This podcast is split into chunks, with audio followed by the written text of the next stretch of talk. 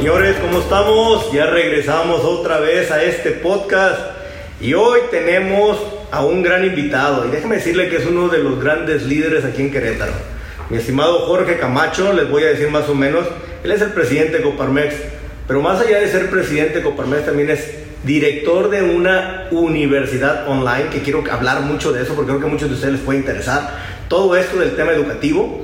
Y también, pues me gustaría que nos explicara un poquito, mi estimado Jorge, bienvenido a este podcast. Muchas gracias, Armando. Y que nos platicaras un poquito qué estudiaste, sé que estudiaste actuaría, pero a ver, platícanos, porque mucha gente no sabe qué es actuaría. Sí, fíjate que a mí me gustaban, me gustan mucho los números. Y, y también, pues en aquel entonces, cuando salí, salí de la prepa, me atraía mucho el, el sector financiero. Y recuerdo que fui a hablar con un director de la carrera de ingeniería industrial de la UNAM y le dije, oiga, pues tengo un dinero. Me gustan mucho las matemáticas, eh, me gusta el sector financiero, eh, estoy entre dos carreras, actuaría y ingeniería industrial. Y me dijo, mira, si te gustan más las, las matemáticas, vete a estudiar actuaría porque ingeniería es más física. Ah. Y entonces, pues la actuaría en realidad es un matemático aplicado al sector financiero. ¿no?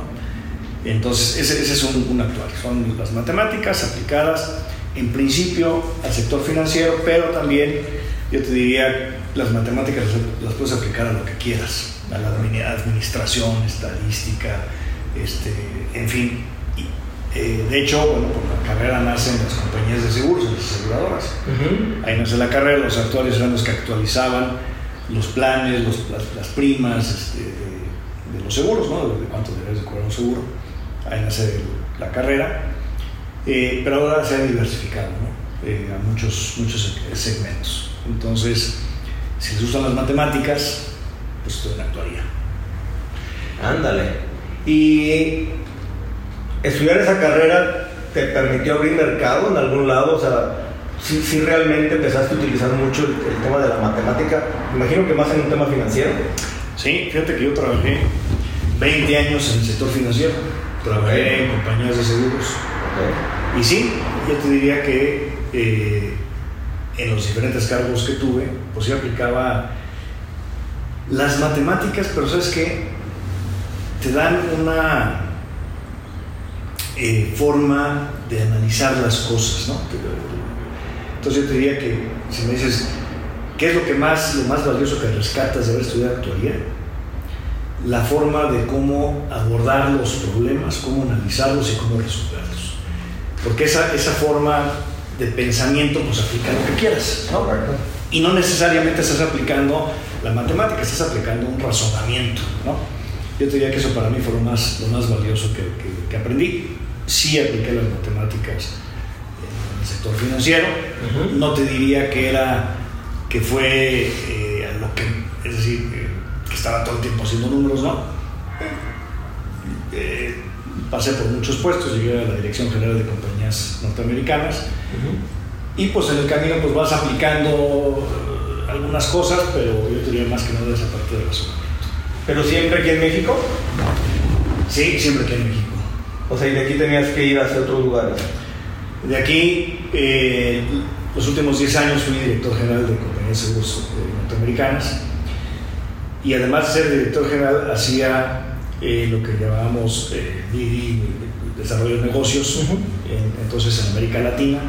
Me tocaba también para hacer los due diligence, de, uh -huh. análisis de compañías que queríamos comprar, lo que queríamos hacer con inversiones. Uh -huh. entonces hacía esa parte y y viajaba mucho pues Estados Unidos también, ¿no? O sea, sí te metías bien al tema financiero, ya por hacer un sí. due diligence es porque ya traes buena, buen conocimiento y, y, ya sabes qué analizar y qué no analizar. Sí, fíjate, fíjate que es, es, muy bonito, ¿verdad? Me gustó muchísimo el, el, tema financiero. Me sigue gustando, me atrae. Eh, ya no me dedico a ello. Pero yo diría que fue una etapa de mucho aprendizaje, de muchísima formación en un momento muy importante para México que tenía que ver con la apertura del Tratado de Libre Comercio. Okay. Entonces, como que fue un parteaguas porque eh, eh, a pesar de que la ley, digamos, permitía que las empresas extranjeras, el sector financiero, pudieran tener hasta el 50%, eh, había una discrecionalidad de la Secretaría de Hacienda que permitía hasta el 30%. Entonces, cuando viene el Tratado de Libre Comercio, se permite hasta el 100%. Y ahí es donde a mí me, invitan estas compañías extranjeras que comienzan a comprar compañías mexicanas o comienzan a crear propias empresas, propias aseguradoras con 100% capital extranjero, me toca ese proceso de transición. Y, y, fue muy interesante porque fue abrir camino de empresas extranjeras que llegaban con nuevos productos, nuevos programas, nuevas formas de venta, etcétera, en un mercado mexicano que de alguna manera estaba cerrado, ¿no? Veníamos de ese sistema proteccionista, proteccionista, entonces este, pues es abrir eh, un camino a empresas que pues, nos llevaban en muchas cosas, se iban muy adelantadas, entonces era cómo eh, insertas esas formas en un mercado mexicano. Había, que tropicalizar, ¿no? ¿no? Porque si, lo haces igual que lo haces en Estados Unidos, pues no necesariamente va a funcionar por la cultura mexicana, por las condiciones de México, eh, por la penetración que tenía el sector financiero, etc. Entonces, fue una cosa de verdad muy interesante, que, que de verdad yo aprendí muchísimo. Y, bueno, pues eso me ha ayudado hasta, hasta el día de hoy. ¿no? Fíjate, está interesante y me gustaría hacerte una pregunta aquí en lo particular. Eh, yo me acuerdo de, ese famoso tratado, este, que todo el mundo, bueno, después de, que salió este, Salinas, pues bueno, hubo un show, ¿no? Pero creo que había, hay una parte de, México que no quería. No, nos van a comer los gringos, que van a venir y, se van a apoderar de nosotros y, no sé qué.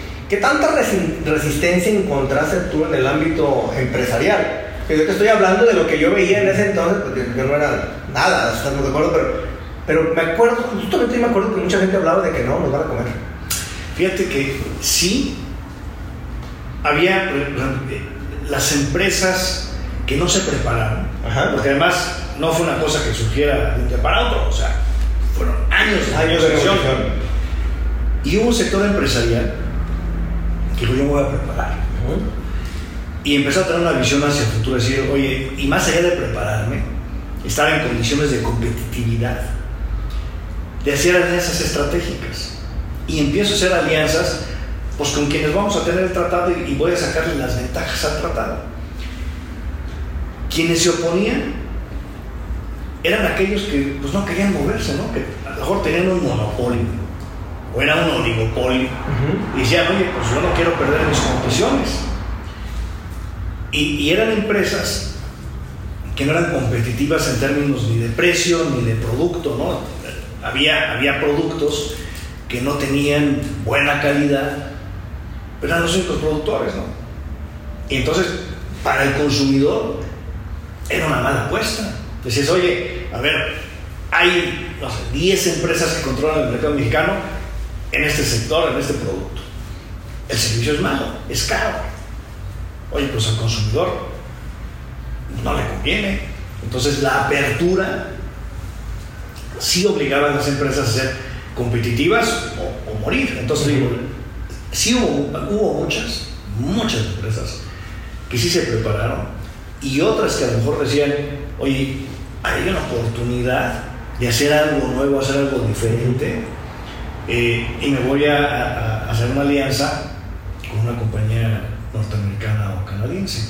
Entonces, eh, yo creo que fíjate, fueron más las que sí se sumaron, porque al final del día, digo, pues hoy estamos aquí y, muchos de ellos producto de esta apertura comercial que hubo, que, que las que no, que las que, las que querían conservar pues, ciertos privilegios, ¿no? esos oligopolios, y que pues, les daban unos grandes dividendos, muchísimas utilidades, con productos malos, con servicios malos. Y fíjate ahora que serán casi 30 años después. Sí. Casi 30 años después, Y yo creo que hay, si, si, hay un parteaguas, ¿no? De un antes y un después gracias a ese tratado. Sí. O sea, México sí realmente tiene, ha despegado de manera, yo creo que de manera muy buena. Porque si bien es cierto hemos tenido crisis y tenemos, seguimos teniendo crisis, pero no de las que teníamos antes de que se firmara un tratado. Fíjate que las crisis de los años 70, 80, 80, este, toda, este, con la última de Cedillo, eran terribles. Bueno, terminaba el sexenio, devaluación, inflación, y otra vez empieza, devaluación, inflación. No había ese soporte interno, ¿no? Que pudiera hacerle frente a los empates del exterior, ¿no? O a los propios, ¿no? Porque luego también Sí, sí, sí. eh, controlaban los tipos de cambio por decreto, ¿no? Y dicen, el tipo de cambio se mantiene así. Oye, no, pero o sea, eh, está, eh, pues, recuerdo, ¿no? De, de ¿no? De 12.50 se fue 25. Pues era por decreto, se quedan 12.50. Pues no, no, o sea, la productividad del país no te da para sostenerlo. Entonces, eh, sí fueron años de ese leván que empezó más o menos época de Díaz desarrollo estabilizador y entonces sí eh, empezó a crecer el país, pero cada seis, años va para abajo otra vez, ¿no? Y con este, con el tratado y también, pues los gobiernos empezaron a hacer las cosas de manera diferente, hay, que darle su, su valor a eso, que empezaron a hacer, eh, dejar de ser estatistas, porque también el gobierno quería hacer todo, ¿no? Entonces en esas épocas el gobierno quería ser el gobierno y empresario, y se ha demostrado que los gobiernos son malos empresarios, Malos empresarios. Y entonces, pues, eh, tenían grandes empresas en, en- en los sectores más importantes, en, en- la aviación, este, en la, la- la distribución, por ejemplo, de productos básicos, el, el comercio de productos básicos. ¿no?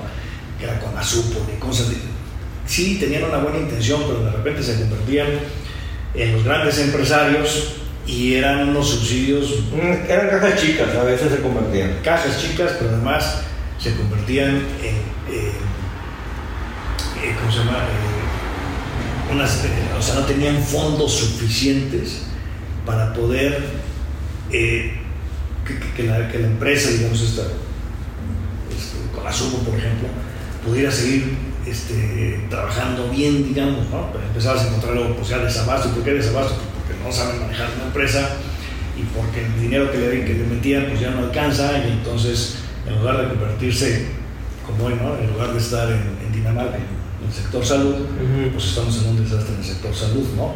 Correcto. Otra vez, ¿no? Le, le quieren jugar a algo donde dices que fue parte del Tratado de Libre Comercio, empieza a hacer eh, con inversiones, empieza a hacer alianzas con el sector privado y cada quien a lo que se dedique y, lo que, para lo que es bueno, ¿no? Entonces empezaron, el gobierno empezó a desinvertirse en ciertos sectores y a dar facilidades también para apertura de otros sectores. Entonces el empresariado empezó a crecer, ¿no? Y creo que en el caso de cualquier país, las empresas son las que dan los empleos. ¿No? Empleo y empresa son dos caras de la misma moneda. ¿no? ¿Quieres empleo? Necesitas empresas. Punto. Así de fácil. Da las condiciones para que existan más empresas. Y, y fíjate, Armando, que aquí una cosa importante. Cuando hablamos de empresa, y déjame decirte cuando desde las mañaneras, ¿no? Hablan, de los, hablan de los empresarios, hablan de los empresarios de los que representan el 1% del país. De, las, de las grandes corporaciones. ajá, corporaciones. Sí. El 99% son MIPIMES. Son empresas, el 95% son pymes y micros. ¿no? 15 empleados, 10 empleados, 100 empleados. Y esas generan el 78% del empleo y el 42% del Producto Interno Bruto. Hay más de un millón, más de 5 millones perdón, de esas empresas. 5 millones. Y dices, oye, ese no es el empresario ese que mencionas en la manera. Por eso somos todos los empresarios, la mayoría. Apoya ese sector. Apoya al pequeño restaurante, a la, a la fonda, al comercio, este, a la zapatería. Ese es el empresario mexicano. Y no hay, y, la verdad en este sexenio pues no ha habido ningún apoyo a ese segmento. Tú imaginas, fíjate, en la pandemia cerraron un millón de empresas, 15 millones de empleos. ¿Qué apoyo hubo para que ese millón de empresarios resurgiera? Cero. Cero. Pues ya resurgió. Ya volvió a generar los 15 millones de empleos sin ningún apoyo, Armando. Tú imagínate, si el gobierno hubiera dicho, voy a dar ciertos apoyos, mejorar condiciones, en, términos, por ejemplo, eh, de impuestos, de, eh, y esta, te platico una, una iniciativa de Coparmex que generamos, a lo mejor en lugar de 5 millones de empresas, habría 6 millones de empresas. Y en lugar de que más de la mitad de la población, 55% de la población, esté en la economía informal, estaría la economía formal, ¿no? Nosotros generamos, propusimos, y esto fue directamente al presidente de la República, un plan que era, este, se llamaba el salario solidario. No le des dinero a la empresa. A través del Seguro Social, directamente eh, subsidia una parte de los salarios de los trabajadores. Entonces el dinero se le va al trabajador. Y esa parte, digamos, se la quitas al empresario. Entonces al empresario le reduces la nómina en términos de, dinero. Pero garantizas que el empresario mantenga el empleo y que lo mantenga bien pagado. Ahí está bueno Entonces, estoy apoyando al trabajador y por ende a la empresa y le pongo la condición a la empresa. Te voy a ayudar seis meses. Condición. ¿Les vas a pagar, no les vas a bajar salarios? No me vas a quitar a nadie. Y te comprometes en esos seis meses que te estoy ayudando, que es capital de trabajo, hacer lo que tengas que hacer. Para que hacia adelante salgas bien y no me reduzcas un solo. Esa es la condición. Y si no, pues me debes el dinero. Era, no, como, un, préstamo. Bueno, pues se lo propusimos, pues nada, ¿no? Este, pero bueno, pues yo te diría que gran parte de esto que, que, que sucede y que, y que, te encuentras todos estos microempresarios en muchísimos sectores, eh, hay un sector exportador muy importante, como tú eres experto en esto, pues mucho tiene que ver con el Tratado de Libre Comercio, esa, esa, esa apertura que se Fíjate que sí, pero también, ¿sabes qué? Me gustaría comentarte aquí.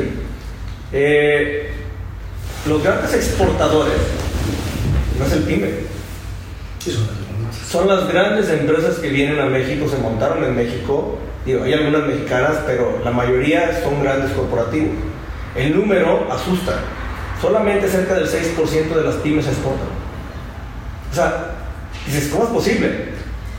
por muchos temas y muchos factores, ¿no? O sea, les falta a lo mejor preparación, les falta apoyo, también es cierto. Eh, el llegar a recursos para poder invertir en maquinaria, ese tipo de cosas, no es tan sencillo a veces, o suele ser un poco engorroso.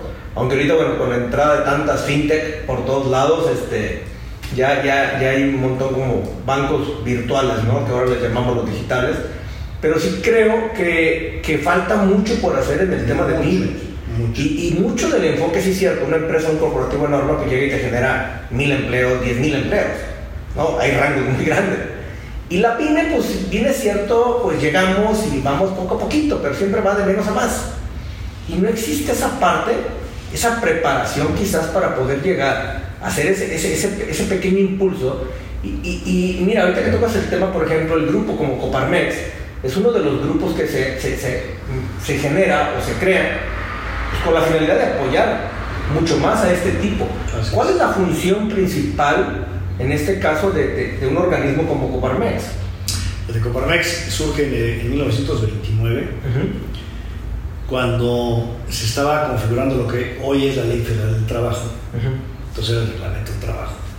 Y había mucha fuerza de los sindicatos, entonces se estaba yendo la, la ley, digamos, el reglamento para favorecer de una manera, eh, pues yo te diría, eh, muy cargada hacia la parte eh, del trabajador y de la parte sindical.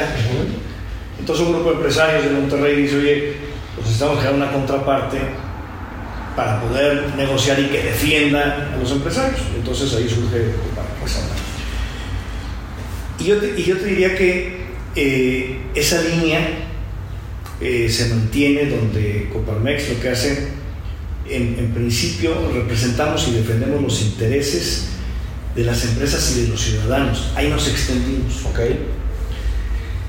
Eh, y lo que al final yo te diría, nuestro gran objetivo es el generar bien común a través de lo que hacemos. Entonces, migramos de nada más velar por los intereses del empresariado a velar, desde nuestro punto de vista, desde luego, por los intereses, yo te diría, de México. Y mira, eh, traemos una defensa enorme del INE. ¿no? Sí, sí. O sea, eso, eso, eso no es empresarial, eso es ciudadano. Eso es democracia. Eso es democracia, hermano. Entonces, defendemos la democracia de los ciudadanos. Sí, claro.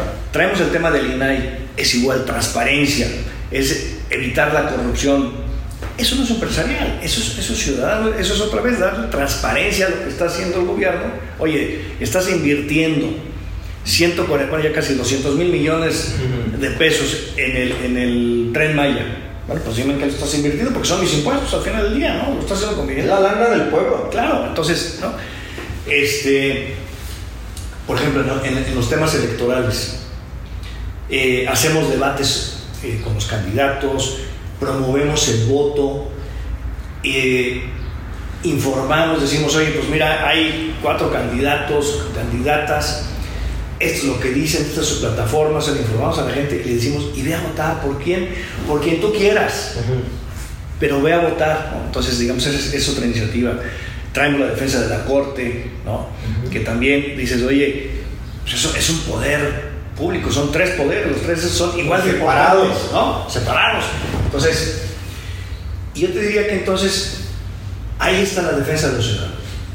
En el caso, por ejemplo, del empresariado, ¿dónde entramos? Al sistema eh, eléctrico, al sistema del de, sector de energía. Eh, hicimos la defensa de, de, de, esta ley que querían pasar, donde eh, pues le daban una prioridad, yo diría que casi casi se formaba una especie de otra vez monopolio del sector eléctrico, dándole toda la fortaleza y dándole pues, todas las tecnologías a la CFE y, y, pasando por los intereses y por los derechos de muchos empresarios que ya habían invertido aquí en México en energías limpias, en ciclos combinados, en, eh, en, en estas granjas de paneles solares, en fin y que de repente este, pues ya no te van a renovar el permiso, ¿no? Vaya. Pues ¿Cómo que, no, ¿Cómo que no le vas a renovar? O fíjate que ya vas a medio camino y, por ejemplo, aquí teníamos el, este, el parque, parque eólico, ¿no? El eólico, claro. Que apenas están ahorita en pruebas que ya les dieron los permisos, pero después de un año. Entonces ahí es donde entramos a defender por los intereses de, de los empresarios, ¿no? Eh, y eso yo diría pues, es, es a grosso modo Coparmex. Y por otro lado, cuando hablabas de las, de las pymes, sí tenemos eh, en ese ayudar. Eh, generamos cursos, seminarios, foros, eh, donde tratamos, y sí lo hacemos, donde ayudamos a las, a las pymes a que puedan desarrollarse. Y entonces generamos, por ejemplo, aquí en el caso de Querétaro, el año pasado fueron 120 cursos, seminarios, en fin, donde beneficiamos a 6.000 empresas. Uh -huh. eh, y, y, entonces, eh, o sea, tratamos, digo, de, de, contribuir a que, fíjate que algo en el caso de las, de las pymes que, que sucede, eh, que el dueño se convierte en el techo de cristal de la empresa. ¿no? Sí, claro. Entonces, si tienes un, un dueño, una dueña, eh, con un potencial enorme, bueno, pues la empresa va creciendo, ¿no? Pero bueno, todo, todos, todos tenemos nuestro límite, ¿no? Todos tenemos nuestro límite. Entonces, aunque ese dice hoy tiene mucho potencial, pero pues ya llegó hasta aquí, ¿no? Ya, ya, ya su inteligencia, sus habilidades, sus competencias, hasta ahí llegaron, ¿no? Sí. Y hasta llegó la empresa.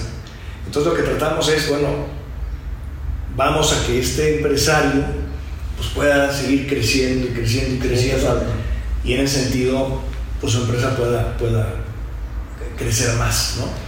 Eh, y, abarcamos de todos los temas, yo diría, en términos de laborales, fiscales, contables, mercadotecnia, eh, comercio exterior, cuando tú decías, estamos, la verdad nos mucho en trabajo de tratar de abrir el, comercio exterior, llevar a algunas empresas, eh, pues, pymes, a, que puedan tener eh, pues, este, contacto al mundo. Contacto con el mundo. Ha sido complicado, pero, pero ahí estamos, ¿no? Generamos giras comerciales, este, cursos, en fin. Eh, y, bueno, y, por otro lado, fíjate que eh, tenemos con, los jóvenes en la parte de la tenemos 20 comisiones de trabajo.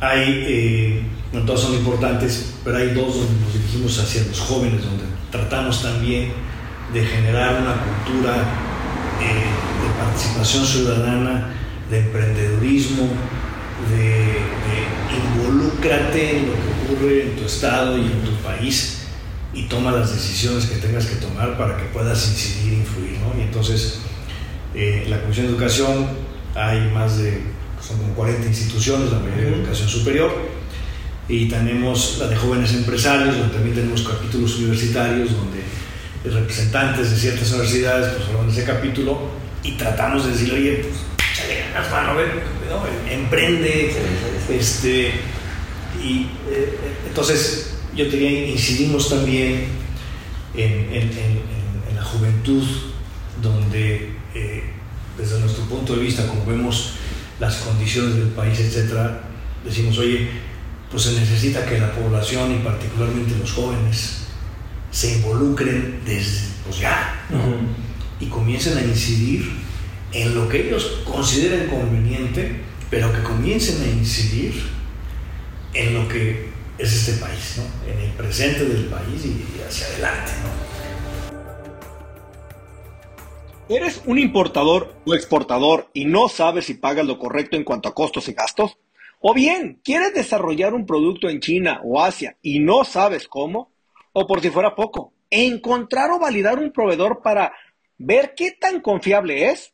Move to Trade Logistics te ofrece estas soluciones integrales y estratégicas. Y lo mejor, si tú escuchas este podcast, tienes derecho a una asesoría gratuita en búsqueda de productos o bien en revisión de costos y gastos en la cadena de suministro. Solo envía un mensaje en M2T Logistic en Instagram o Facebook. Fíjate, ahorita que estás hablando de eso se me vino, se me vino a la mente, porque justamente antes de entrar a, grabar el podcast nos aventamos otro fuera, fuera del aire. Y hablábamos mucho del tema de nearshoring, que hoy este, festejamos mucho el tema, esa palabra lo usamos mucho, y, la verdad que estamos esperando que muchas empresas lleguen a México con las condiciones que tenemos, pero que lleguen. Y, yo, el otro día me tocó estar en, una, en, un foro donde éramos cuatro este, especialistas en, el área de nearshoring y yo decía, está bien padre porque van a llegar más empresas extranjeras y todo el mundo lo festejamos, ¿no? Creo que hoy los gobiernos se han encargado mucho de festejar la inversión extranjera directa. Y digo, ¿cuándo vamos a festejar la inversión directa de nosotros. ¿Cuándo realmente vamos a hacer que el empresario mexicano, el pyme, empiece a crecer para que realmente empiece a generar? O sea, no, no, no, no el tema del reshoring, sino mucho el desarrollo empresarial mexicano, que sean de esas empresas que realmente pueden posicionarse, ¿no? Como tenemos empresas muy grandes mexicanas que posicionaron en el extranjero, ¿no? Eh, como SEME, Grupo Modelo y todas esas, pero son muy contadas. Estamos muy acostumbrados a que vengan aquí, nos inviertan, nos contraten y podamos ir hacia afuera. Que no es malo, hay que decirlo, porque obviamente generan, generan empleo, traen inversión, traen infraestructura, traen muchas cosas y nos vemos diferentes como país. Pero, ¿en qué punto pudiéramos alcanzar un poquito más y elevar ese, ese, ese porcentaje que tenemos de pymes para crearlos y hacerlos más globales? Fíjate que es una, una pregunta buenísima. Eh, yo creo que eh, son varias cosas. La primera es la educación del empresario. Y yo creo que hay que, eh, o sea, así como tengo aquí en Coparmex, bueno, pues incidimos en 6.000 empresas. Bueno, en el Estado hay 75.000 unidades económicas activas. Entonces, bueno, llegamos al 10%. Pero falta el otro 90%, ¿no? Entonces, incidir, es decir, preparar, capacitar de una manera constante, porque el mundo está, vuela el mundo, ¿no? Nos pasa por arriba y nos damos cuenta de temas de tecnología, de muchas cosas. Entonces, tener a la empresaria, a la empresaria, constantemente, pues actualizado, actualizado en muchos temas. Dale las condiciones para que pueda reinvertir.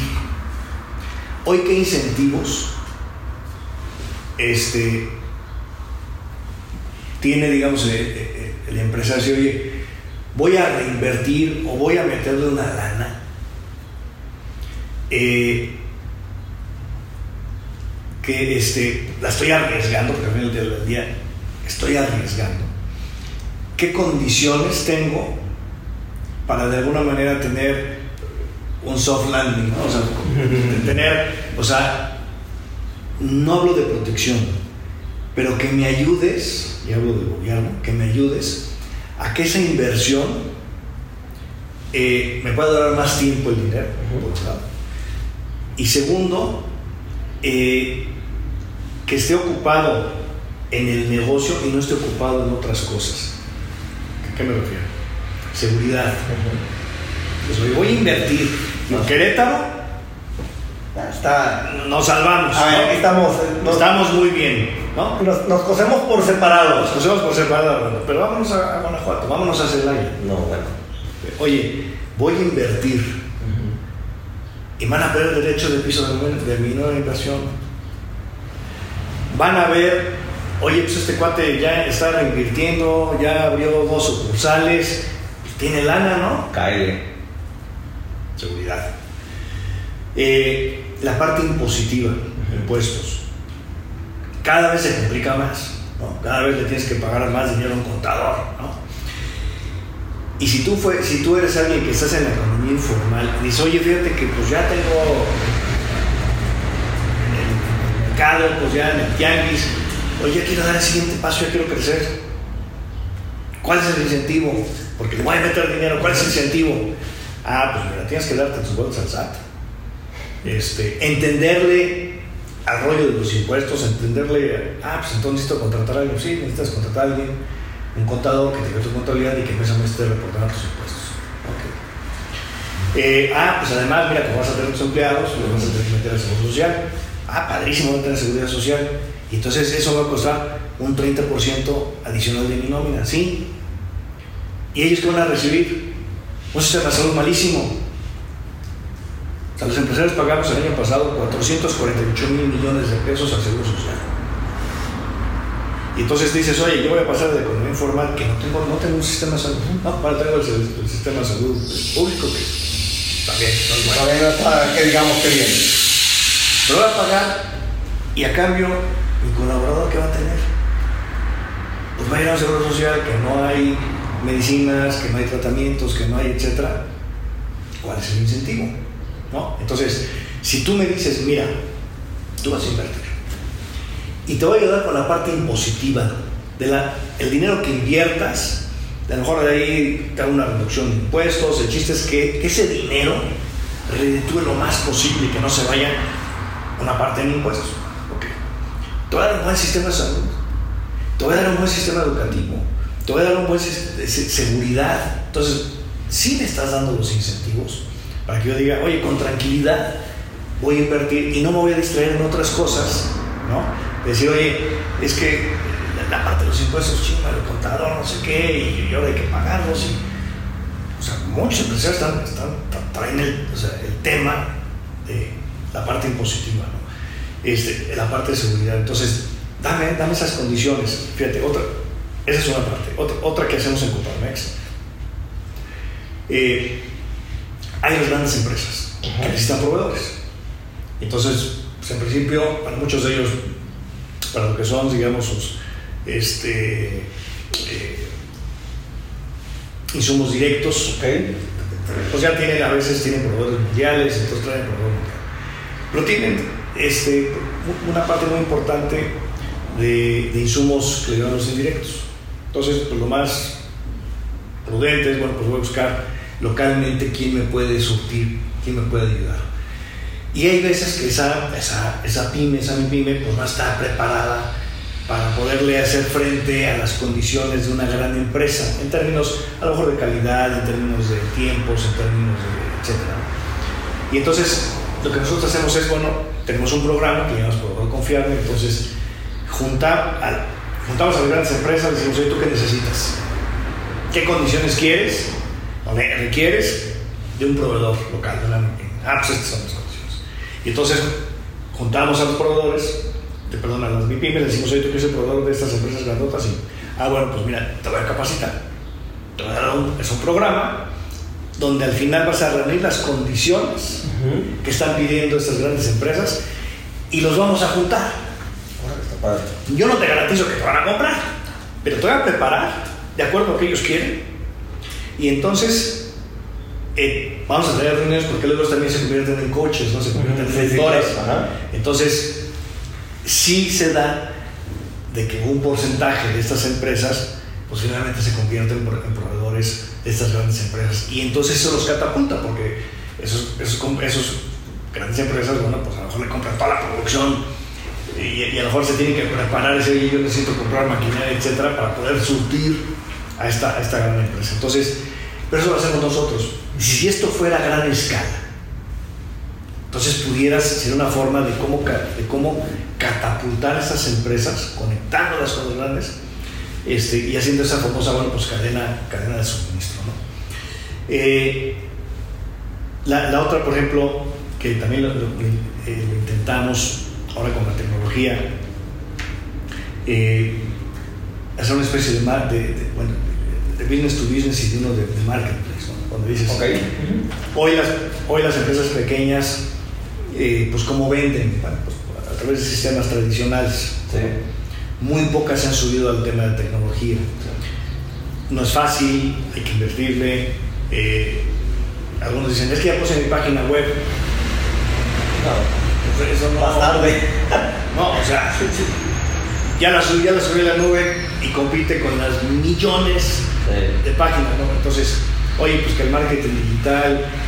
Eh, entonces, nosotros igual nos preparamos, pero bueno, pues es una obra. Entonces, ¿cómo puedes hacer eh, un conglomerado? Y, aquí lo tenemos con el municipio corregidor, donde dicen, oye, queremos potenciar a las, empresas del municipio. La mayoría son pymes, bueno, pues vamos a hacer, tenemos una plataforma de business to business y entonces te pones la plataforma y tu municipio trépalas que se suban a la plataforma, pero hay que enseñarles a comerciar dentro de la plataforma. ¿no? Ya me subí y luego, ah, bueno, pues mira, cómo comerciar dentro de la plataforma, ¿no? Entonces, y eso, bueno, pues dices, bueno, entre las empresas del municipio, pero oye, pues que empiece a entrar gente de otros lados y entonces pues pueden generar comercio con las empresas del municipio. Entras temas de logística, bueno, pues ya me compraron, no, pues me entrega, ¿no? Entonces, es, es, es, es yo diría, eh, grande lo que hay que hacer. ¿no? Eh, pero ahí es, fíjate, donde eh, con Parmex, digo, sí trabajamos de, manera muy cercana con los objetivos comunes, así como defendemos los intereses, también trabajamos con los gobiernos, con los tres poderes públicos, con todos los niveles, y hacemos cosas donde decimos, oye, por ejemplo, te digo el corregidor, oye, a nosotros nos interesa apoyar a las mujeres, a ti también, pues vamos a algo juntos. Este, hace más falta eso, el que podamos hacer esas sinergias, ¿no? Y sí hacer programas, como tú decías, platicabas hace rato de que lo había hecho China, programas de largo plazo que trasciendan los sexenios, porque no es un programa que se resuelve en un año. Exacto, no, no hay manera. No hay manera, entonces, que trasciendan los sexenios eh, y que llega un nuevo gobierno y dice, pues este programa viene caminando pues, y está blindado para que siga caminando y trabaje con el nuevo gobierno Este, y que eso pueda, pues en el caso de las, de las MIPIMES, bueno, pues, del país en general, poderlo potenciar, este, te digo, por un lado preparar las MIPIMES, por otro lado poner las condiciones, ¿no? Seguridad, la parte impositiva, educación, salud, que es lo que le da movilidad social a un país. ¿no? Sí, y, y creo que el, tema de lograr quizás el coadyuvar o el tener un acercamiento con los gobiernos es lo que también va a hacer que las cosas sucedan, porque si bien es cierto, digo, México es un país que es complicado hasta en el tema de tratos a gobiernos, permisos, dar de alto un negocio, o sea, todo eso, nada más para, para sacar una cita, nada más en el SAT, bueno, es un via crucis hoy en día poder sacar una cita. Y si eso le sumamos que pagar los impuestos también está canijo, porque aquí como que nos gusta hacer las cosas muy difíciles, ¿no? O sea, lo más difícil que puedas hazlas para que se las vean bien complicadas todos. O sea, para que haya siempre cómo agarrarlos. O sea, no lo sé y creo que ahí es donde nos falta quizás simplicidad. O sea, ¿para qué nos complicamos tanto la vida? O sea, un país donde tiene cambios cada trimestre en las reglas misceláneas, un país donde cada año quieren cambiar algo fiscal, un país donde cambian los métodos de facturación, un país, yo digo, a ver, esperen, está bien que sea nuestro mejor socio, ¿verdad? Porque sí, el SAT es el mejor socio que tiene cualquier empresa, cualquier emprendedor, pero no nos las pongas difícil. Y entras al tema de la mejora regulatoria y luego hablas, por ejemplo, quieres abrir una empresa, licencias de funcionamiento. Y depende del giro, ah, pues digo, hay algunos que nada más se quedan en permisos municipales, otros les hecho más sencillo. Ah, no, pues es que el giro requiere un permiso federal, permisos estatales y permisos municipales. Es un crucis. Meses, meses. Y dices, oye, pues ya compré el terreno, por decirte, ¿no? Que vas a poner ahí una fábrica de no sé qué. Pues ya compré el terreno. O voy a rentar un local. Oye, ese local está buenísimo, es el ideal. Lo rento ahorita, pero voy a abrir dentro de seis meses, entonces voy a pagar una renta de seis meses. Correcto, justo ahí está el punto. Ya. No, no, pues no lo compres ahorita, cuando te den el permiso. Ah, pues es que no me dan el permiso si no digo dónde está el local. No, tengo, oye, pues aquí está el local, va a ser aquí, ¿no? Este, oye, seis meses, ¿y qué hacen algunos? No, pues tú abre, mano. De hecho, la mayoría va y abre. Y tu licencia de funcionamiento, pues te cae el inspector, no tiene licencia de funcionamiento, multas te ponen, a veces te clausuran, ¿no? Y te encuentras países donde en dos días ya abriste tu negocio. Y lo hiciste además en línea, ¿no? Es que es el punto, o sea, si hoy estamos tan digitalizados, digo, y creo que esto es, vamos a hablar de Querétaro, es un gobierno que ha digitalizado muchas cosas, ha avanzado bastante en ese, pero falta subir mucho más porque tenemos cosas muy manuales. Y digo, si hoy en día podemos tener cosas tan digitales, ¿por qué ese tipo de cosas de por ejemplo, un permiso de funcionamiento, la verdad que hay mucha gente que lo primero que tiene que hacer es comercializar algo. Mm. Es la manera más sencilla de emprender, es compro algo y lo revendo. Definitivamente, pero para eso, para que haya un localito. Y en el localito, ¿qué crees? Ve a tramitar tu permiso. A mí me tomó creo que tres meses y medio más o menos en que me dieran el permiso de funcionamiento. Yo abrí una sucursal de motos, casi tres meses y medio. Digo, a ver, sorry, abrí. Ya, ya tengo que, estoy en trámite. Pero yo no voy a esperar tres meses a pagar una renta de un local en una plaza. Entonces, ¿qué quiere decir? Paga ya gratis, como emprendedor no te va a ir bien, porque te tienes que comer los costos, uh -huh. te van a matar los gastos, y cuando te den tu aviso de funcionamiento, ¿qué crees?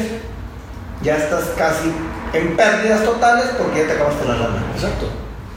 Y este, entonces, fíjate aquí en el Estado y con los municipios estamos participando en un proyecto de mejora regulatoria, donde está, la idea es digitalizar, primero, primero simplificar y digitalizar todos los trámites que hay, todos los permisos. ¿no? Estamos hablando de cerca de 1500. 1500. Así es un montón. Son todos. Son un montón. Son, no te aplican los 1500. No, ¿no? Claro, pero. Pero, o sea, sí hay una tramitología. Eh, y además, el, el, tema es que está en ley. O sea, no es de que, oye, pues vamos a inventar una cosa, no, no, no, o sea, las leyes federales, estatales, municipales, los reglamentos, así lo establecen. Entonces, estamos en esto de decir, a ver, vamos a simplificarlo primero. Y a lo mejor alguno que se puso algún día, porque en ese entonces eh, se justificaba, pues ya no se justifica, quítalo. Oye, es que está en ley, pues modifica la ley, ¿no? O sea, haz una modificación a la ley o al reglamento y pues, lo quitas. Entonces, digamos que estamos en ese, en ese proceso. Eh, y sí, la idea es, bueno, pues simplificarlos y que sean todos digitales, de manera que, bueno, pues no tengas la necesidad de andar yendo de uno para otro, que, que exista un expediente único, porque hoy eh, vas, a, hacer un trámite y te piden el acta constitutiva, bla, bla, bla, y luego vas y haces otro trámite y los mismos papeles. O el RFC. El RFC, exacto, ¿no? Entonces, pues un expediente, oye, a ver, ya subiste tu RFC, ya subiste tu acta constitutiva, ya tienes tu INE ahí arriba, en la nube, bueno, pues ya no me lo pidas otra vez, ahí lo tienes, entonces eso simplifica, ¿no? Firmas electrónicas, eh, es un proyecto muy ambicioso que, eh, bueno, pues una vez que esté terminado, yo espero que esté terminado en este, en este sexenio, sí le va a dar eh, pues todavía una mayor facilidad para que los empresarios puedan emprender, puedan hacer sus cambios, en fin. Eh, fíjate, tres meses. Y somos el primer lugar en mejor regulatoria. Exacto, o sea. Somos el número uno, o sea. No, y dices, oye, yo me eché tres meses. Vete a Oaxaca. Peor que el año. Fácil. Fácil.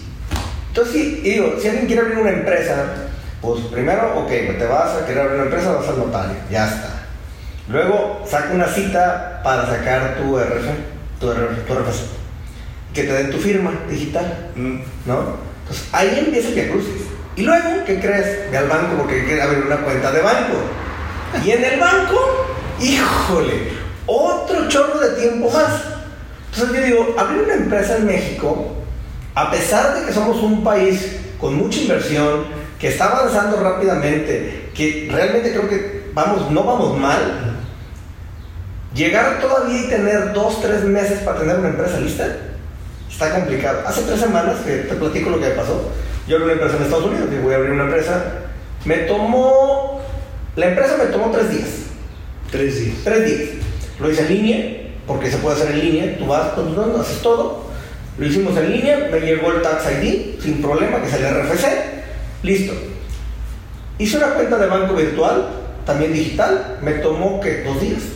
Una semana yo tenía empresa y cuenta de banco. Yo digo, a ver, a ver, a ver, ¿qué pasa? Me queda claro que nosotros estamos en, un tema de confiabilidad. Somos un país pues, no tan confiable y pagamos justos por pecadores muchas veces, ¿no? Y eso hace que a lo mejor esto sea tan engorroso. Pero también creo que nuestro sistema eh, yo creo que el legislativo y el ejecutivo principalmente no están yendo a la par de lo que, de lo que, está, de lo que está pasando nada más en México, no algo del mundo. O sea, no estamos yendo, creo que va más rápida la sociedad hoy en día en temas de tecnología que lo que va un gobierno. Sí. Y fíjate, dices justos por pecadores. Fíjate que decías del banco. Eh, tú eres una persona culta, preparada, y le entiendes. Si nos vamos a aquellos que están en economía informal, que a lo mejor un porcentaje muy importante, sus niveles educativos son de secundaria o bachillerato, ¿no? Entonces los metes, los metes a, a, cuestiones financieras complejas, de impuestos, y luego además está satanizado el manejo de efectivo. Entonces vas a ir a, oye, voy a ir al banco, y mis impuestos van a ser en efectivo y me van a decir que estoy lavando dinero. No, pues no quiero eso, ¿no? Y dices, al colchón. y entonces justos son pecadores. Porque dices, oye, la regulación bancaria para el manejo de efectivo ya es tan estricta para evitar el lavado de dinero que a los millones de mexicanos y mexicanas que manejan dinero en efectivo, que no tienen nada que ver con lavado de dinero, que es dinero ganado honestamente, y dicen, oye, lo voy a depositar en, el banco. Y luego van a decir que de dónde saco ese dinero. Y luego me va a caer el SAT y me va a decir, oye, este, ese dinero no, sacaste, no pagaste impuestos. Pues no, man, estoy en la compra informal, ¿cómo pagar impuestos? Ah, pues me debes. ¿No? Cállate. Cállate. Oye, pero quise ir a sacar una RFC y pues no le entendí, no me dieron la cita. El día, el día que iba a ir, pues no podía dejar el negocio porque o voy al SAT o atiendo el negocio. Este, pues no. ¿no? Entonces, eh, sí, la sociedad sí va. Y, bueno, ¿y qué, ¿y qué, hacen? Pues se las arreglan. Para informar. En el colchón, donde puedan, lo guardan. Y se hace un ecosistema de informalidad. Dicen, es que, es que luego, es que ese dinero luego entra a la economía y paga IVA. Una parte sí, yo no sé qué, qué tanto. Pero en la informalidad encuentras todo, hermano. Sí. Y entonces, oye, pues yo tengo aquí efectivo y estoy en el mercado. Pues voy al, puesto de al lado y a ese le compro, y a este le compro, y a este le compro, ¿no? Casi, casi como un sistema de trueque, ¿no? Y ahí se mueve. ¿Y ese dinero? Oye, ¿cuándo pagó yo ese dinero? Nunca. ¿Cuándo, ¿Cuánto pagó sobre la renta? Nunca. Nunca. ¿No? ¿Cuánto pagó eh, eh, impuesto sobre nómina? Nunca. ¿No? Se mueve ahí este, mucho dinero. Se mueve mucho dinero. Entonces, y, luego, en la parte formal, lo que estamos platicando, es complicado. No hay muchas facilidades. Este, y, y luego cada vez más ponen regulaciones. A nivel federal, eh, el, número de permisos o regulaciones ha crecido de manera importante. Entonces, si, si tú vas a hacer algo a nivel federal, pues si antes eran, no sé, cinco permisos, ahora son diez. Es más complicado. Eh, y luego esas, esas regulaciones federales pues tienen que bajar, no todas, pero algunas bajan a nivel estatal, algunas bajan a nivel municipal, y entonces de repente, oye, no, pues es que mi tema es municipal, no federal, pues ¿qué crees, no?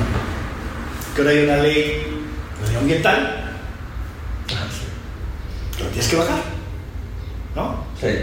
Y entonces, pues ya bajaste. Y entonces ahora, ah, pues, pues ahora es un, un trámite más. El tema ambiental, medioambiental, yo estoy totalmente de acuerdo hay, hay, cosas que hay, que cumplir. Ah, y, que está bien. Fíjate, el otro día veía un dato de la ONU que decía, si nosotros seguimos consumiendo y produciendo como lo hacemos hoy en día, para el 2050 necesitamos, vamos a ser 9.500 millones de habitantes y vamos a requerir de tres planetas Tierra para satisfacer nuestras necesidades. O sea, no nos da.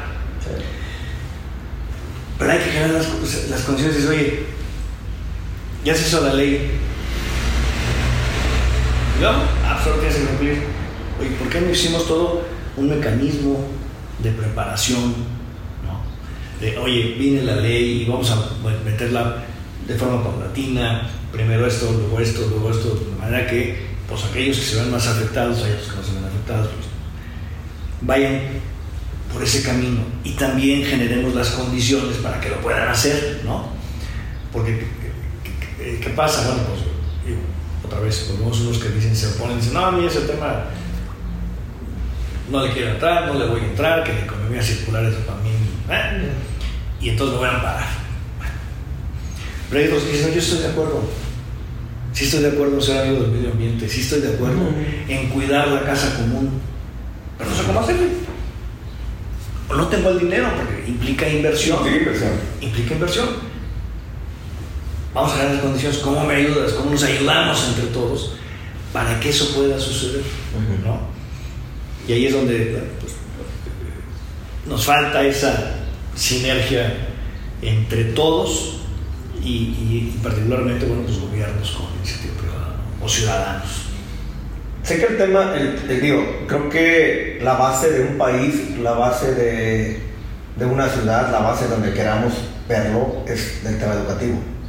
Creo que sí tenemos zonas y tenemos lugares donde no tienen el nivel de educación que deberían de tener por las condiciones que tú quieras, ¿no?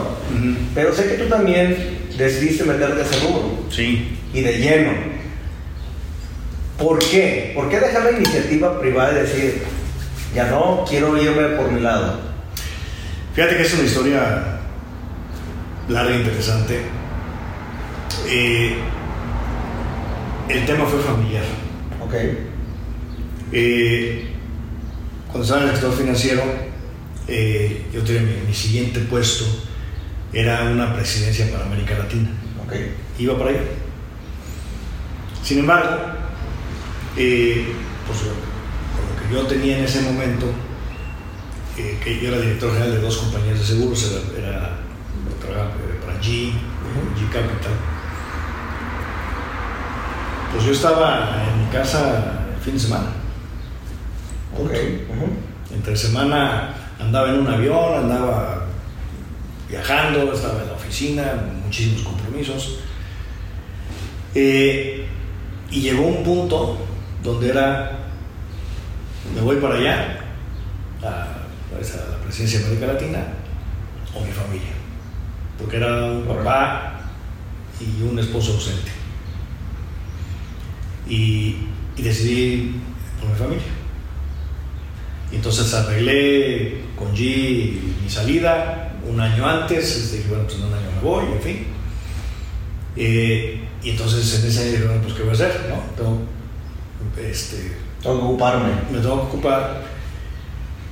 Y no me voy a ir a otro corporativo porque pues, va a ser exactamente igual, entonces tengo que pues, hacer otra cosa. Entonces decidimos venirnos a Querétaro y empezar a hacer.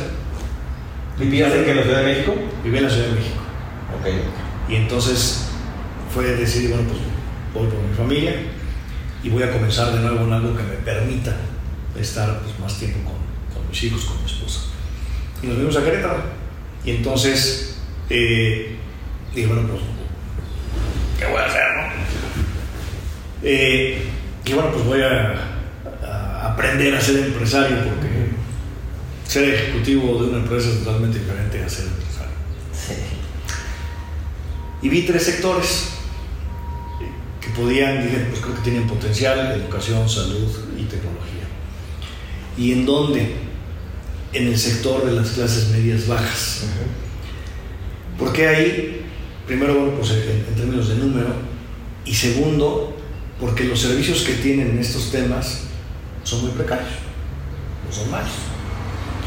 Eh, entonces, pues invertí, invertí en los tres, en, salud, en educación y en tecnología. Eh, y finalmente con el que me quedé al último, y a través del tiempo, fue con educación. Y es, eh, damos servicios educativos al sector trabajador desde nuestro origen. Eh, como recordarán, CNCI era, era el Colegio Nacional de Cómputo Inglés y dábamos clases de computación. Uh -huh. eh, vino el boom de las computadoras personales, entonces pues compraban la computadora personal, pero no sabían cómo usarla, que el Office, este, el Excel, el PowerPoint, todo eso. ¿no? Eh, y luego fuimos migrando a la educación formal. Entonces eh, incursionamos en bachillerato, luego ya en, en licenciaturas, en maestrías, y teníamos sistemas muy flexibles, donde eh, el, el, el, estudiante, el trabajador, podía rolar turnos, ¿no? Y, y, o sea, si le rolaban el turno en la empresa, en la, en la escuela podían también rolar turnos. Pero al final del día los hacías ir a un lugar, ¿no? Y no necesariamente podían ir, ¿no? Decían, oye, pues es que fíjate que este, pues me pusieron doble turno y el sábado, pues ya no fuiste, ¿no? Ya no. Y ya perdiste y entonces pierdes continuidad. Y, y, luego la otra, bueno, pues implica, además del costo de colegiatura, implica un gasto de transporte. Y luego, pues siempre, ¿no? Se, se, se atraviesa el Oxxo. O una tienda de siempre se atraviesa. y entonces, oye, pues que me va a dar hambre. Y entonces pues ya compraron no sé qué cosas ahí. Y resulta pues que entonces, este, pues ya no nada más es la colegiatura, es el transporte, más la comida que compras, más no sé qué. Eh, y el tiempo que usas para trasladarte, que ese es importantísimo. O sea, si fueran, oye, estoy en 5 minutos. No, no estás en 5 minutos. Estás en 40 minutos, 45 minutos, ¿no? Eh, y, entonces, pues es hora y media del día que la usas pues, para estar en el transporte público. Entonces, hace 13 años dijimos, bueno, ¿cómo podemos ser todavía más flexibles? Pues vamos en línea. Y entonces diseñamos, eh, nos montamos una plataforma que es Blackboard, Blackboard Ultra, pero diseñamos todo un, un, un eh, programas, digamos, que son interactivos para que los alumnos, los trabajadores puedan estudiar desde cualquier dispositivo digital, del que sea, y en donde sea y a la hora que sea. Entonces está abierta la plataforma 365 días del año, 24 horas del día. Y entonces si vas en el transporte público que vas a, vas a trabajar, bueno, pues sacas tu celular y te pones a estudiar, llegas a tu casa, pues ahí en tu computadora, en la tablet, pues ahí le das, haces tus trabajos, hay un, un acompañamiento de tutores, de maestros, eh, de psicólogos, donde le vamos dando acompañamiento al alumno, al alumno, para que pueda pues, continuar. Y lo que nosotros hacemos y lo, creemos de veras eh, con firmeza es, yo te estoy ayudando a que tú cumplas un sueño que va a mejorar tu calidad de vida. Así. ¿Por qué quieres estudiar bachillerato? No tenemos bachillerato. ¿O quieres estudiar una licenciatura? ¿Quieres estudiar derecho? Tienes un sueño. A lo mejor eres eh, la asistente en un despacho contable y tienes 10 años trabajando en el despacho y ya sabes muchas cosas porque pues, ahí en la práctica has aprendido. Pero no tienes el título. Entonces, no puedes ser abogada. Sí. No puedes ejercer, no puedes litigar, no puedes. No. Entonces, oye, yo tengo el sueño, yo quiero ser abogada. Y siendo abogada, voy a mejorar mis condiciones laborales, económicas, mi calidad de vida va a ser otra. Ese es mi sueño, yo quiero ser abogada porque va a mejorar mi calidad. Eh, bueno, pues, ponte a estudiar. ¿Y a qué hora voy a estudiar? Claro, que quieras. Oye, que pues llegaste, llegas a las 6 de la tarde a tu casa y tus hijos están haciendo tarea, pues siéntate a estudiar con tus hijos, ¿no? Además, este, les das, eres un buen ejemplo, ¿no? Oye, mi mamá está estudiando conmigo, padrísimo, la carrera, va a ser abogada, es una aliciente para los hijos. Eh, y finalmente es una forma de darte esa movilidad social que no la vas a tener, ¿no? Y eso de, oye, eres obrero en una fábrica, pues estudia ingeniería, mano. Oye, ¿qué quiere? Y, y entramos a un tema también de, de, de, satisfacciones personales, ¿no? Llegas a, la, llegas a la fábrica y, ah, te llegó Jorge. Llegas a la fábrica, ya llegó el ingeniero. ¿no? Se siente, se, se, es diferente, ¿no? Sí, sí, sí. Ya, ya, ya, ya Ya, ya, ya paras pecho. Exacto. Pero eso, tiene- eso tiene un simbolismo padre. Decir, oye, eres el ingeniero, eres el supervisor de la línea de producción, o eres el supervisor de calidad, eres el gerente de, la parte de almacén, soy fundamental. ¿no? Tienes ese sueño, pero pues te ayudamos a construir ese sueño. ¿no? Eh, y te damos toda la flexibilidad para que lo puedas, lo puedas lograr. ¿no? Entonces, bueno, por ese, ese es eh, la parte de la, de la universidad, que es educación en línea. Eh, que sí, te, puedo decir, bueno, pues 13 años de experiencia, lo puedo decir, somos expertos en eso.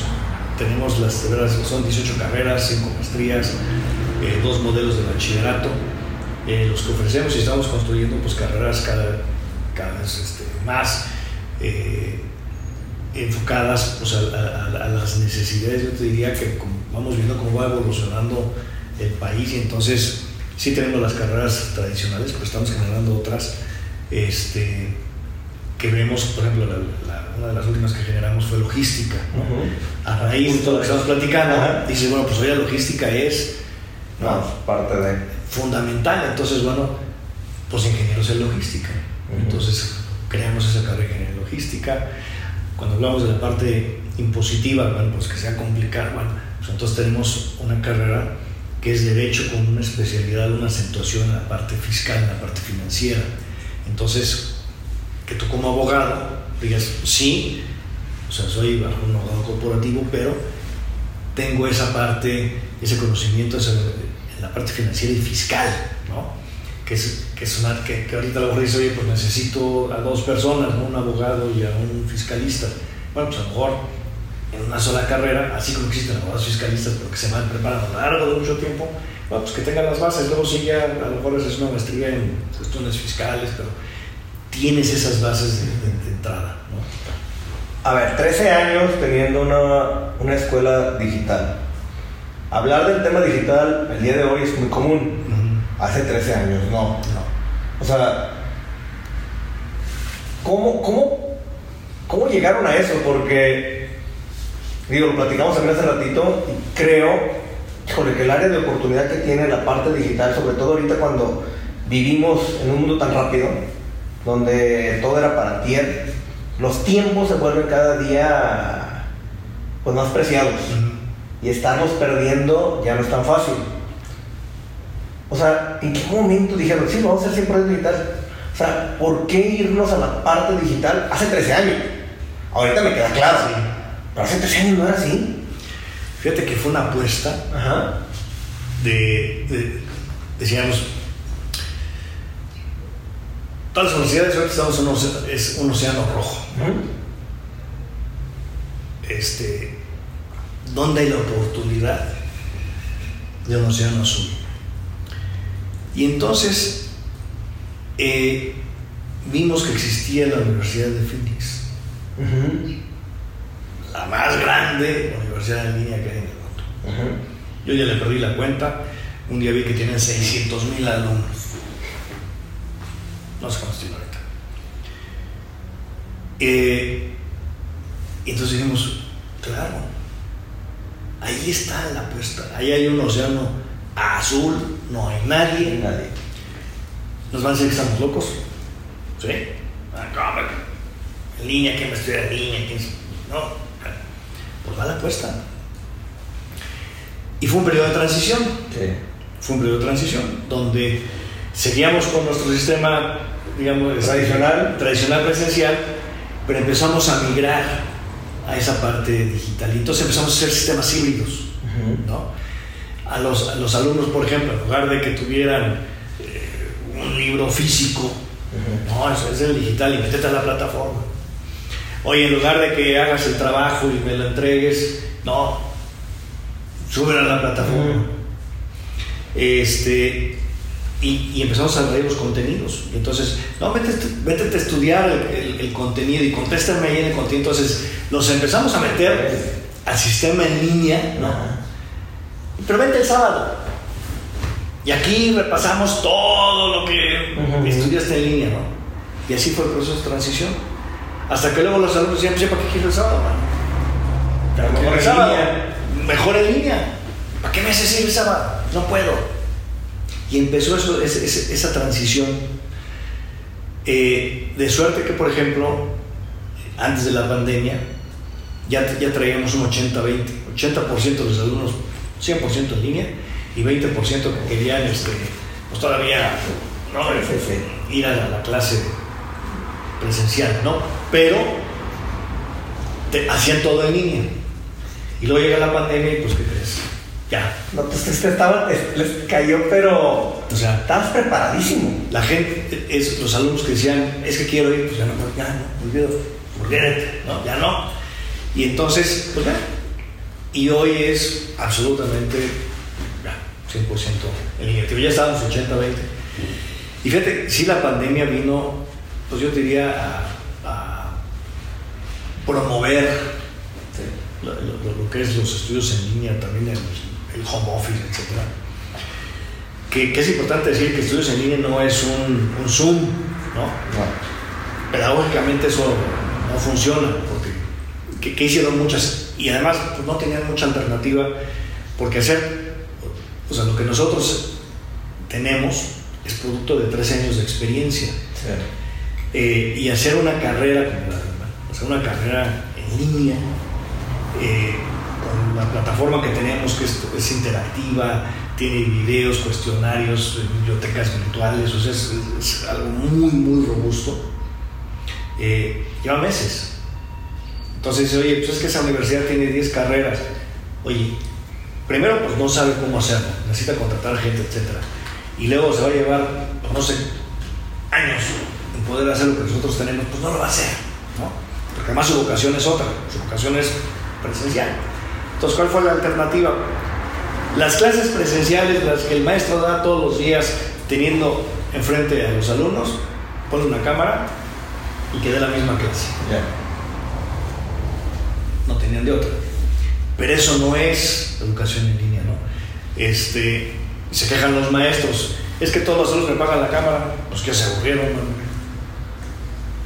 Ya se aburrieron, entonces. cambia la metodología. Ajá. Pero eh, es, es, una metodología diferente de lo que es educación en línea a dar una clase, dar una clase Oye, es que fíjate que un seminario, eh, ah, pues ese es diferente, ¿no? Este, un foro es diferente, tiene una dinámica distinta. De todos modos te apagan las, de todos modos te apagan la cámara, ¿no? Y de repente ves un, foro un seminario X y dices, oye, planeta trae la cámara apagada, ¿qué está haciendo esa mitad? Está haciendo otra cosa. Eh, pero en el salón de clase este, pues luego eh, hay tres con la cámara prendida y los otros con la cámara apagada. Y te la apagaron mejor 20 minutos después. Empezaron todos con la cámara prendida y en 20 minutos perdieron la atención porque la clase no está para eso. Es decir, tú estás en el pizarrón frente a una cámara, pues el alumno está al otro lado y se aburrió. Este, y entonces, bueno, pues esa fue la, la, apuesta.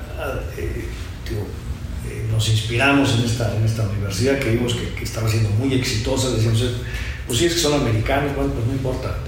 aquí vamos a, vamos a alcanzar de alguna manera. Eh, y, y, y, en el caso de la pandemia, pues o sea, nosotros fue totalmente transparente. Lo que hicimos fue hacer home office y entonces ahí aprendimos otras cosas. Entonces ya éramos 100% digital todo, ¿no?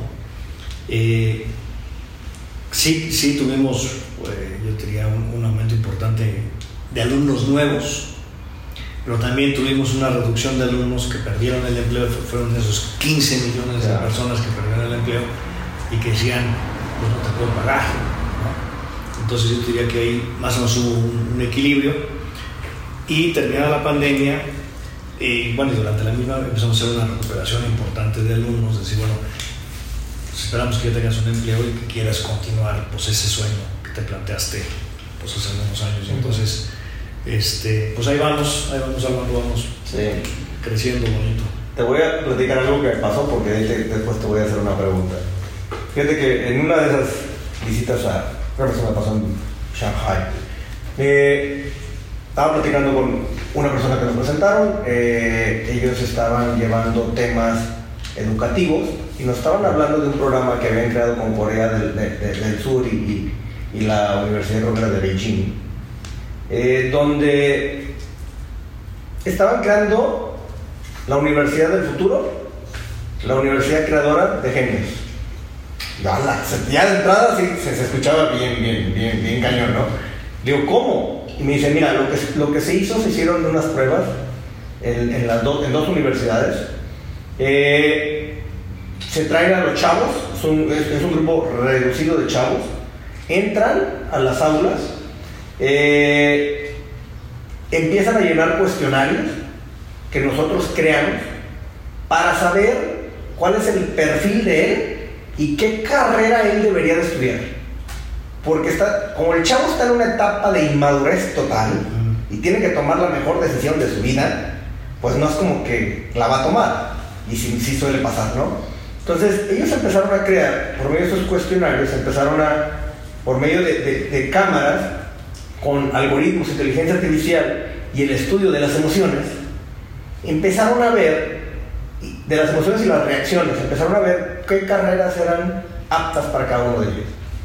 Cuando, creo que la, prueba fue, un mes de varios, varios cuestionarios, a cada uno de ellos se les mandó a llamar y se les dijo cuál eran las carreras, dos, tres carreras, para los cuales ellos eran aptos, por los, en los cuales ellos sí pudieran tener un grado de, aprendizaje y de preparación y un detonante hacia el futuro bastante bueno. Eh, lo interesante es que todo esto lo subieron a través de blockchain, donde no existe una centralización y por ejemplo, ok, tú eres muy bueno para las matemáticas, este, tú has enfocado a esto, tu maestro, uno está en India, uno está en Inglaterra, otro está acá y otro está acá. Y vas a tener sesiones con ellos, te van a dar tus planes, vas a hacer todo en línea y vas a tener reuniones virtuales quizás con ellos. Lo interesante de esto y lo que yo decía, fíjate nada más en qué momento llegamos a esto.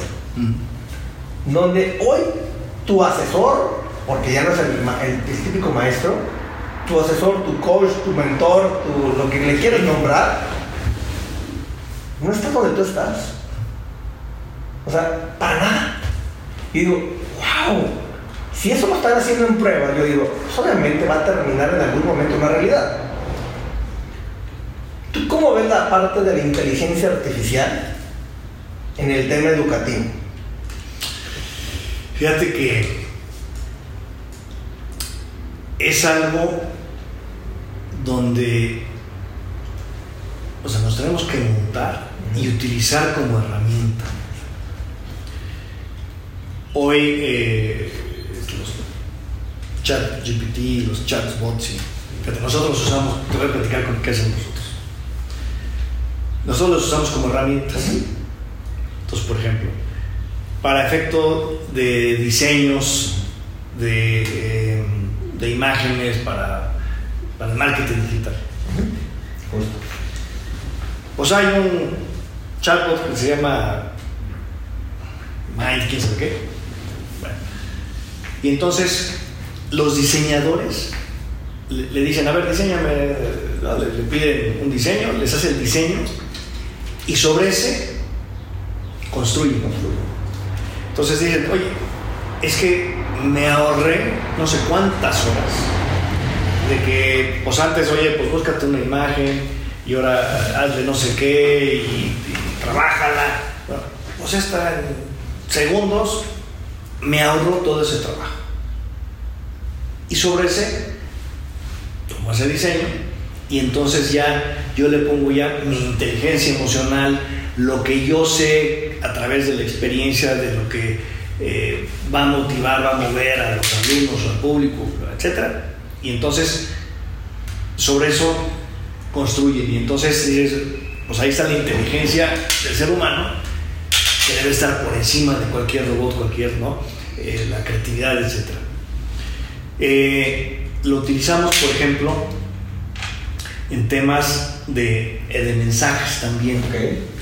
Entonces, oye, queremos mandar un mensaje y, no sé, tienen cinco piezas de texto, digamos, ¿no? Entonces tienen que hacer un, resumen, tienen que, ah, bueno, oye, a ver, pues mira, toma estas, estas cinco hojas y hazme un resumen. Total resumen. Y entonces, oye, pues está padre, pero, y entonces, sobre ese resumen dice el profeta, le faltó esta parte importante, esto es lo que queremos destacar, esto es lo que no sé qué, y entonces, partiendo de eso, lo reconstruyen, lo rehacen, le ponen, le quitan, le, suman y sale un mensaje. Entonces yo te diría que hoy estamos utilizando de esa manera. La utilizamos también en preguntas, ¿no? Sí. Eh, que es mucho más rápido que googlear. Por mucho. ¿No? Y entonces, de lo que quieras, ¿no? Preguntas de lo que sea. Eh, en estadísticas lamentablemente llegan hasta el año 2021, junio de 2021, entonces, oye, de 2023, pero claro, no te sabes decir, pero bueno. Pero cosas que no tienen que ver con eso, te resuelven mucho, o sea, la verdad es mucho más rápido. Que antes, oye, pues voy a googlear lo que tú quieras, quiero saber esto, entonces, oye, eh, por ejemplo, si hablamos de, la parte eh, eh, digital, oye, para alguna pregunta. Oye, pues dime qué universidades en el mundo están haciendo este, cuestiones de educación digital. Entonces le preguntabas a Google y te, salían muchos, te salían muchos anuncios, ¿no? Entonces decías, no, no quiero los anuncios de las universidades, quiero saber quiénes son. Ah, pues le preguntas al, al, chat y el chat puede dice, ah, pues son estas 20, estas 30. Y, Oye, y este en particular, ¿qué está haciendo? Y pues ya te profundizas, te dice. Entonces creo que te simplifica mucho las labores de, de investigación. Entonces también lo usamos mucho para eso, de, que, que hacemos investigación. También lo utilizamos en programación. Eh, tenemos nuestra área de, de, de, tecnología y entonces lo mismo, ¿no? Van a hacer un programa nuevo y lo hacen en Python. Ok. Entonces le dicen al, a otro chat, oye, mira, quiero hacer este programa. Y entonces le ponen lo, las, lo que quieren hacer y le sale un programa Python. Y entonces luego dices, ah, bueno, pues ya me salió el, la base. Pues ahora quita, le pone. Se acomoda y pone lo que quiere. Así lo estamos utilizando. Sí, está, está, está, impresionante y lo, lo, lo, pregunto porque si ustedes son alguien que viene montándose mucho hacia lo nuevo, pues obviamente sabía que me ibas a poder contestar esto porque creo que es parte hacia, esencial de lo que está pasando hoy y de lo que quién sabe y nos pasa en el futuro, ¿no? Porque sí es, digo, es, es impresionante ver cómo trabaja la inteligencia artificial, uh -huh. el, el qué tanta información te puede dar, eh, asusta llega el momento donde asusta, porque creo que estamos, yo creo que el 1% de lo que vamos a poder ver. Y, y, y, está ya cañón el decir dónde va a parar, pues no sabemos, ¿no? Pero creo que más allá de verlo como un enemigo, es verlo como un aliado, porque un aliado. justamente lo comentaste, ¿no? Lo estás tomando como herramienta para acelerar procesos, para quitar mis tiempos muertos. Exacto. Y, justamente está, está, está interesante que creo eso sea, o sea hacia donde debería ir la parte educativa, no lo vea, que no se, viera, no se vea como, como el enemigo ¿no? que ahora tenemos. Y creo que esa es parte fundamental.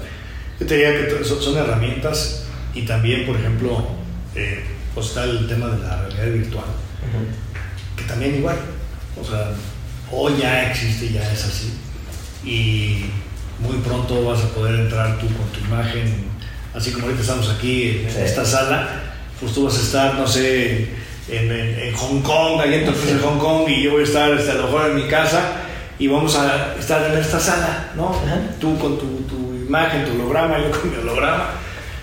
Eso ya existe.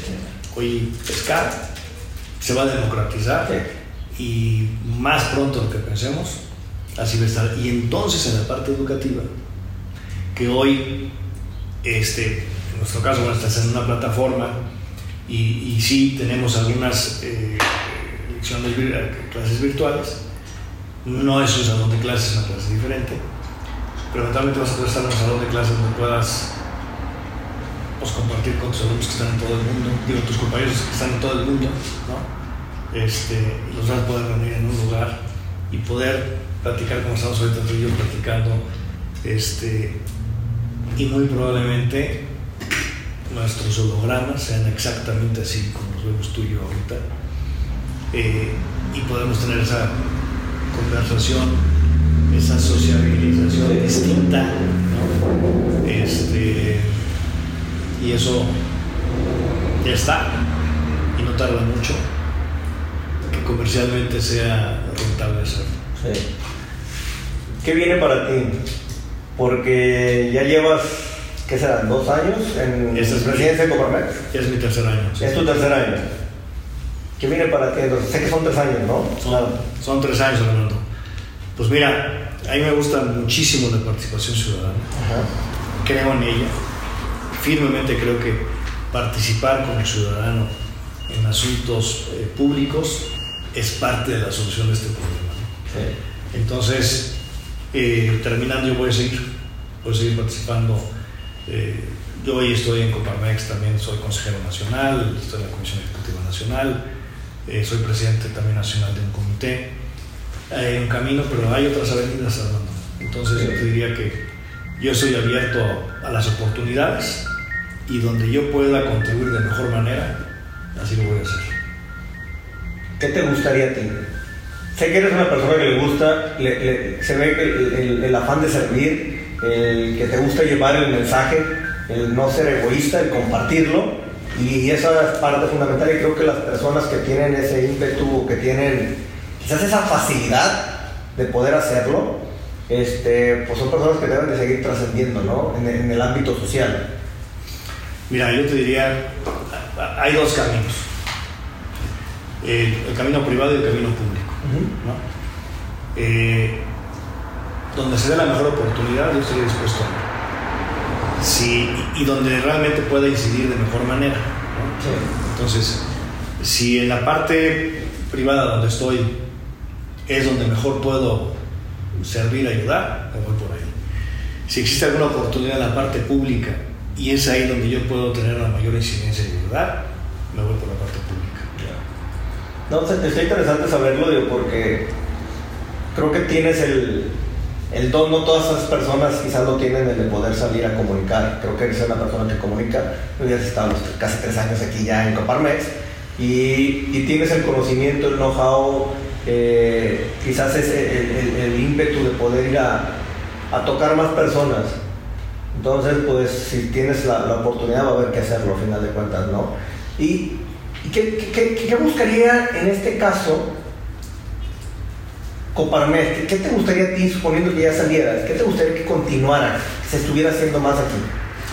Pues mira, yo te diría, fíjate que Coparmex eh, es, es, una, es una, una, institución, una gran institución, sí formada por personas, pero la institución es muy sólida, te arropa la institución. Entonces, yo te diría que quien, quien me suceda, estoy seguro que va a montarse, digamos, donde yo dejo la presidencia y ese va a ser su punto de partida. Y de ahí va a seguir creciendo y va a seguir aportando y va a hacer más cosas. Eh, así, así, de hecho, así funciona Coparmex, ¿no? Eh, yo, cuando entro a la presidencia, pues yo parto de una plataforma que me dejó, la, que me dejó Lore Jiménez, ¿no? Entonces, aquí me dejó Lore Jiménez, bueno, pues ahí para arriba, ¿no? Este, y ahora, bueno, pues Jorge Camacho deja esto y bueno, pues ahora que la o el que siga, pues de ahí para arriba, ¿no? Correcto. Eh, y también, eh, Coparmex, eh, una confederación, estamos este, con más de 100 representaciones, bueno, centros empresariales, delegaciones, representaciones en el país.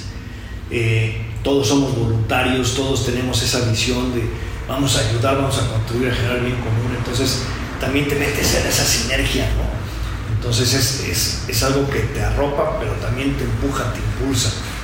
Eh, y estoy seguro que, que Coparmex Querétaro va a seguir este, pues siendo una, una, un sindicato patronal, somos un sindicato, eh, que va a seguir incidiendo de manera positiva en el Estado y en el país. Seguro de eso. Es que creo que, a diferencia quizás de otros estados, hablo por, por ahorita por Querétaro, donde estamos, eh, Coparmex Querétaro tiene una gran representación, mm. es una gran plataforma. O sea, en tu caso que eres el líder de, esto, de, Coparmex prácticamente, pues es alguien que ya, ya, ya toca montones de negocios. Tiene la oportunidad de transmitir, porque si algo tiene este estado es que sí se ve mucho el impulso empresarial es un estado que a mí me preguntan mucho, pero por, yo vengo de, de, Colima, y pues Colima es un estado que muchos años estuvo bien y tiene muchos años estando muy mal, pero muy. Y, y, me preguntan, pero ¿cuál es la diferencia? Uno, el educativo, le digo. Dos, que hay un poder empresarial y de unión bastante fuerte aquí. Y creo que eso se logra a través de las organizaciones como esta, que tú presides. Fíjate que sí en Querétaro y ha sido que ha ido evolucionando y fíjate que ahora se, está, se, ha eh, consolidado. Eh, como, como grupos de la sociedad civil organizada, nos involucramos, yo diría en el quehacer diario, pero además con los poderes públicos. Y los poderes públicos también, eh, digamos, tienen el interés de hacerlo. Entonces, es una, es una combinación muy buena, donde dices, hagamos ejercicios de gobernanza, ¿no? Este, dos cabezas piensan mejor que una, y con puntos de vista, el punto de vista del funcionario público, que, que y luego el, el, el, punto de vista del, del, empresario, bueno, pues se complementa, ¿no? Tienen parte de dos, dos puntos distintos y al final de cuentas, si estamos buscando un objetivo común, son complementarios y podemos hacer algo mejor juntos. Eh, entre los, eh, digamos que le llamamos líderes y presidentes de, eh, de organismos empresariales, de colegios y asociaciones, nos hemos agrupado y formamos un grupo que se llama así, líderes y presidentes. Y somos un grupo de amigos, no somos un grupo político, no tenemos este, una formalidad legal, no nos interesa la formalidad legal porque en eso se echan a perder las cosas. Y somos más de 100 personas, somos 108 personas. ¡Wow! 108 personas que nos llamamos así, líderes y presidentes. Nos juntamos, eh, eh, ¿cómo se llama?, con, cierta frecuencia. Eh, nos juntamos primero como amigos y luego cómo podemos coadyuvar, sumar en algún tema en particular. Y no todos jalan, es decir, por ejemplo, si vamos a ver un tema, por decirte, de, hablábamos de mejora regulatoria Oigan, ¿quiénes están interesados? Vamos a incidir en el... Bueno, a lo mejor levantan la mano 20. Bueno, 20. Luego alguien dice, oye, fíjate que de turismo, eh, pues ahora que viene este, las vacaciones, oye, pues ¿por qué no hacemos una promoción ex de turismo? ¿Quiénes se suman? Entonces, que se suman ahí otros 25, 30. Y entonces, esos trabajan en ese, en ese, en ese tema, ¿no? Eh, y esto ya tenemos dos años que, empezamos a, que, nos formamos eh, y nos funciona muy bien. Porque algo también en corto, ¿no? O sea, no, no necesariamente es así, de, de, repente alguien me habla, oye Jorge, fíjate que voy a... Eh, tengo un, voy a sacar un foro, un caso concreto, este, del IMEF, gente del IMEF me habla y me dice, oye Jorge, fíjate que vamos a tener nuestra este, foro anual, puedes sumarte, nos puedes apoyar. Claro que sí, claro que sí. Bueno, vamos, entonces vamos juntos y alguien más se sumó. Entonces, algo ya no, más en corto, ¿no? Eh, los hoteleros, por ejemplo, ¿no? Oye, pues alguien va a tener una, por ejemplo, ahora que hubo lo, del eh, el supply chain de la, de la cuestión ah, automotriz, ¿no? Entonces, pues una llamada a los hoteleros, ¿no? A los presidentes, oye, este ejemplo, Renato, ¿no? que estuvo ahí, fue uno de los organizadores, ¿no? Renato, Renato Villaseñor del Club de la Automotriz. Oiga, pues, este, pues va a un chorro de gente, pues un paquete para los que vengan. Sí, hombre, claro. Entonces, ese tipo de sinergias, ¿no? También se dan y eso pues ayuda, nos ayuda a todos, ¿no? Al final de cuentas es, es una sinergia entre, entre el empresariado, proyectos, asociaciones eh, y en los temas que hay interés común, pues continuamos también con los diferentes eh, este, poderes, ¿no? con el ejecutivo, el legislativo, el judicial y con, todos los niveles. ¿no? Y, ahí estamos metidos. Y, y Coparmex, en particular, bueno, pues sí tenemos, como decíamos al principio, esa vocación de, participar, de coadyuvar. Somos altamente políticos, muy, muy políticos, apartidistas.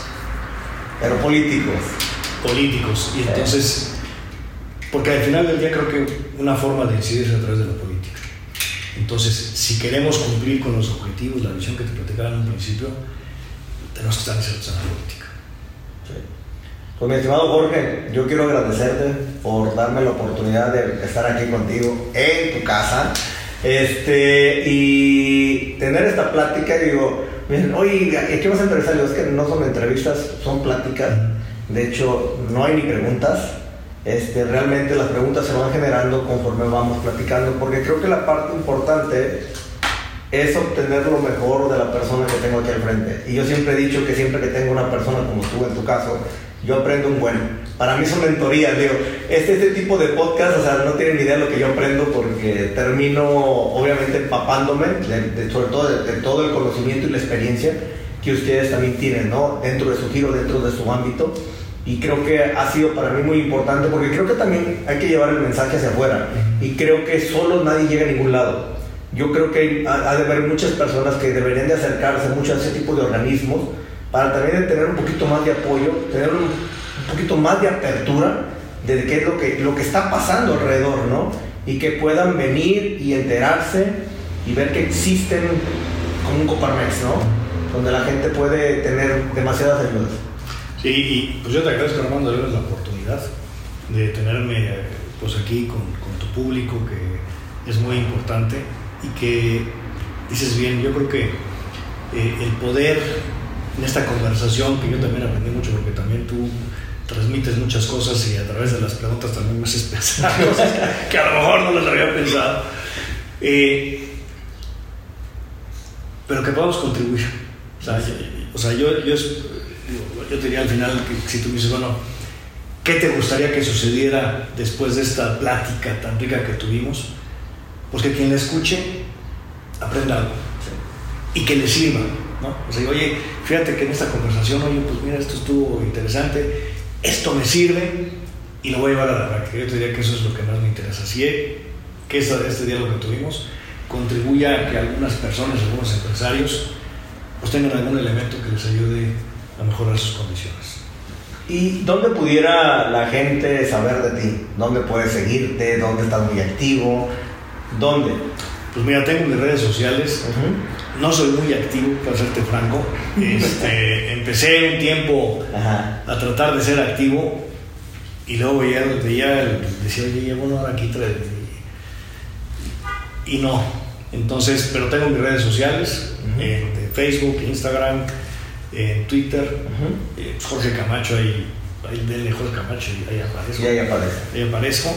Eh, también en la, en la, página de Coparmex de Querétaro, ahí yo escribo columnas para varios periódicos, entonces ahí están mis columnas, y también, pues, no solamente columnas, pero genero opiniones. opiniones. Entonces, pues hay una página web de, de Querétaro, Coparmex Querétaro, igual googlean Coparmex Querétaro y les desaparece. Pues ahí estoy con, con, estos temas de opiniones y, y columnas y en los eventos también que participo, pues igual luego sacan síntesis y pues ahí estoy. Vamos, agradecerte, de verdad, es un honor para mí. Gracias, mano.